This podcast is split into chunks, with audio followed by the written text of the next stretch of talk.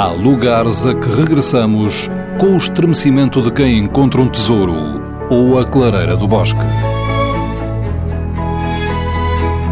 Neles nos apaziguamos ou celebramos a intimidade do mundo. Lugares Secretos. Uma proposta de Fernando Alves com edição sonora de Alexandrina Guerreiro e Erlander Rui. António Amaro das Neves, historiador, autor do blog Memórias de Araduca, Guimarães. Estamos eh, no Largo Cónigo José Maria Gomes em Guimarães, o antigo terreiro das Claristas eh, de Guimarães, ou Clarissas, onde hoje está instalada a Câmara Municipal de Guimarães. Nós estamos em frente, na Casa dos Carneiros, onde funciona hoje a Biblioteca Municipal de Brandão, que era um dos sítios onde os rapazes de Guimarães costumavam namorar as freiras de Santa Clara, de, daqui da cidade do convento.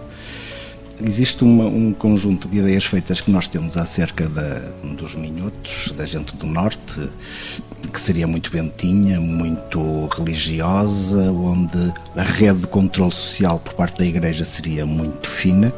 Isso era verdade. Mas há também um, um outro lado. Eu, durante uma boa parte da minha juventude, enquanto estudava, e ainda hoje o faço, dediquei-me ao estudo de um fenómeno que é muito curioso aqui nesta região, que é o da ilegitimidade, ou seja, o número de nascimentos, aquilo que se chamava filhos naturais, filhos nascidos fora do casamento, que correspondem a um interdito muito grave. Era um pecado muito grave, as relações fora do casamento não eram aceites.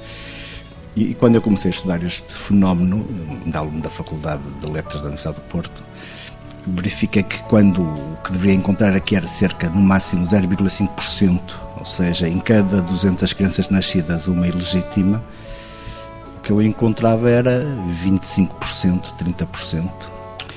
E depois, à medida que fui aprofundando estes eh, estudos, que são de demografia histórica, fui encontrando que quanto mais nos caminhamos para o lado de Faf, o lado de Bastos, a dimensão deste fenómeno atinge níveis que são absolutamente extraordinários, 50%, às vezes mais, numa freguesia das crianças que nasciam e que eram batizadas não eram filhos de pais que estavam casados entre si.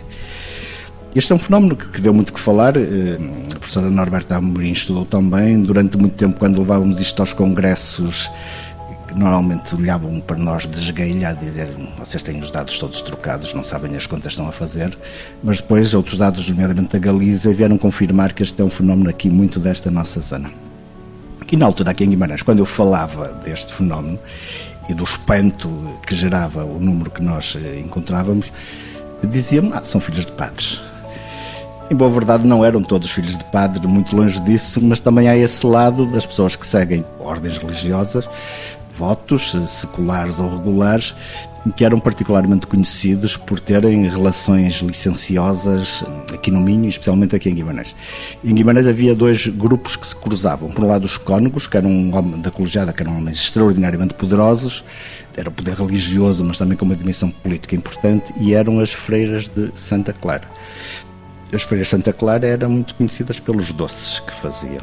E nós sabemos hoje que faziam doces de várias espécies de diferente natureza.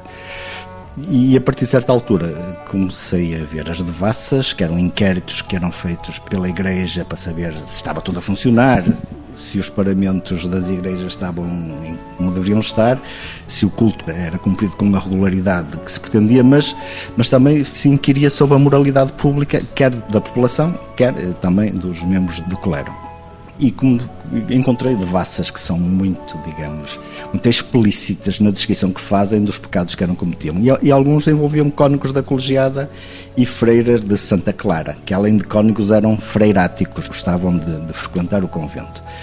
Vários casos particularmente interessantes. Um deles é de um cônego, Miguel Macedo de Portugal, que foi cônego no princípio do século XVIII, era cônego aqui em Guimarães, que em 1708, se não erro, é sujeito a um inquérito em que é acusado de ter relações ilícitas, amorosas com umas senhoras cá da terra e ele nega, diz que não, que a sua vida sempre foi contida dentro do rigor que a Igreja lhe impunha e, portanto, não, não, não, não cometia tais pecados.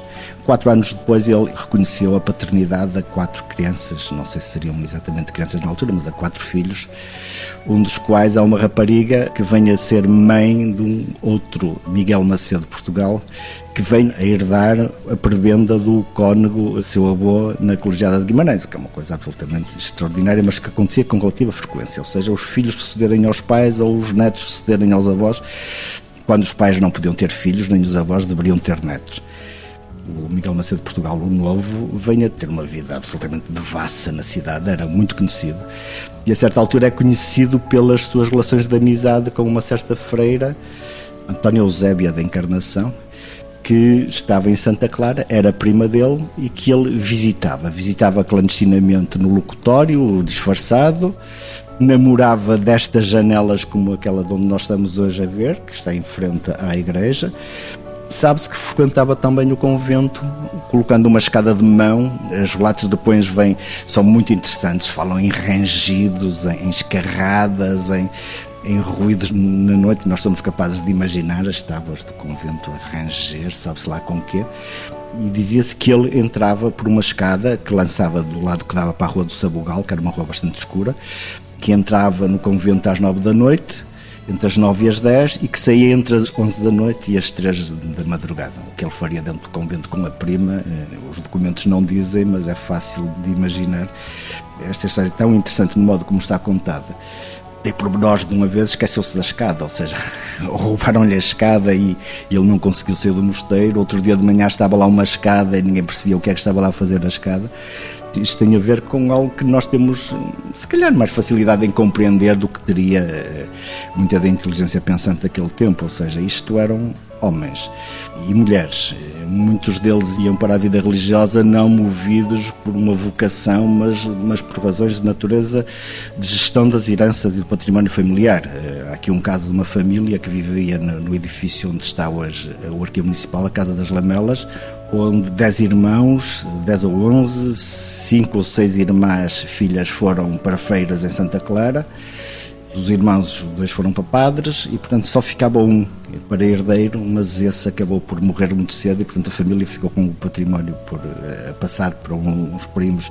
Portanto, esta preocupação em proteger o património muitas vezes levava a que os filhos segundos e as filhas fossem, quando não arranjavam um bom casamento, fossem conduzidas para a vida religiosa. Portanto, Dizia-se antigamente, diziam os, os, teólogos, que o casamento era para assegurar a perpetuação da espécie, mas também para regular as humanas fraquezas. Portanto, isto eram homens e mulheres que tinham humanas fraquezas, evidentemente, e que as regulavam como muito bem podiam. E este é um lugar muito interessante para falarmos deste problema que está muito mal estudado e que aqui no Minho é muito rico e muito curioso.